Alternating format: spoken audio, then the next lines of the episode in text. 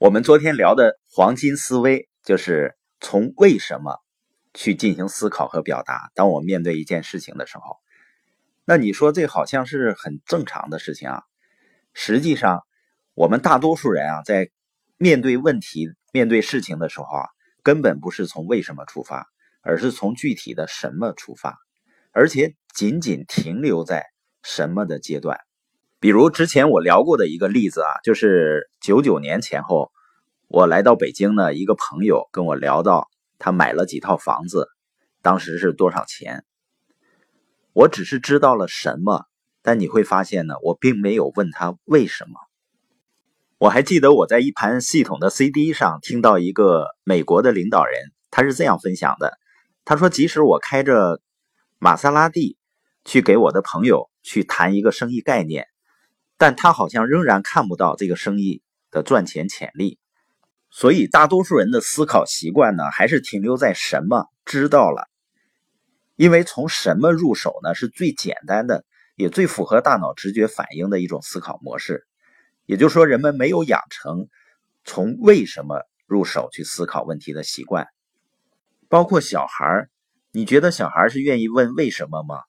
实际上，我发现呢。小孩子他更多的问那是什么？包括我们谈的社群的概念，我们真的鼓励所有的朋友都要建立起自己的社群。那很多人呢，只是了解哦，社群是什么，我应该怎么做，然后呢，可能就不了了之了。人们并没有去深入的思考，我为什么要建立自己的社群？社群对我们来说意味着什么？实际上，最简单的理解呢？你发没发现啊？现在很多的专业人士啊，包括一些经济学家，他都在谈到未来什么样的人最值钱。以前呢，可能是一个年轻人，他要找到一个好的行业，然后呢，进入到一个好的公司去打工或者合作，然后呢，去使自己啊职位升高，那自己呢就会越来越值钱。但是未来呢？未来是你可以通过在一个社群里去训练自己的技能，训练自己的能力，然后你建立一个圈子，拥有人脉，这才是未来越来越值钱的人所要做的事情。所以，我们说思维方式它才成就一个人嘛，因为你想的和别人不一样，你就一定能够比别人更快、更准确的抓住问题的关键或者本质。换句话说呢，如果我们想更好的看透问题的本质呢，就应该培养为什么的习惯。查理芒格啊，他曾经说过，他是巴菲特的合伙人。他说：“你不断的问自己一个又一个为什么，你就能更好的思考问题。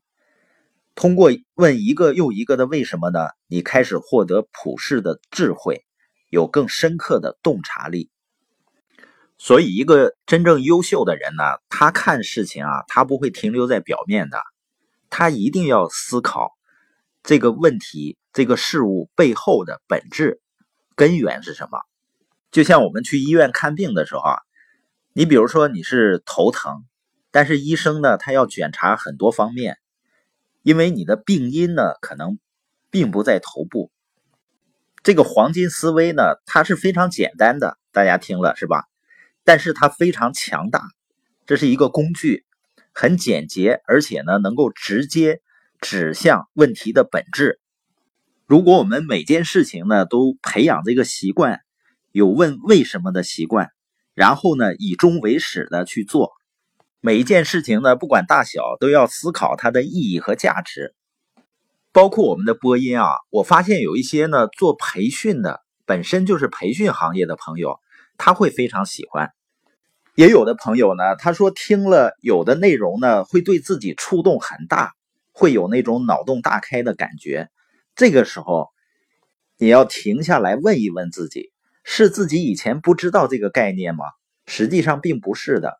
我们谈的很多的概念呢，都是在生活中大家也都知道的，是有认知的。为什么这次听呢会有脑洞大开的感觉呢？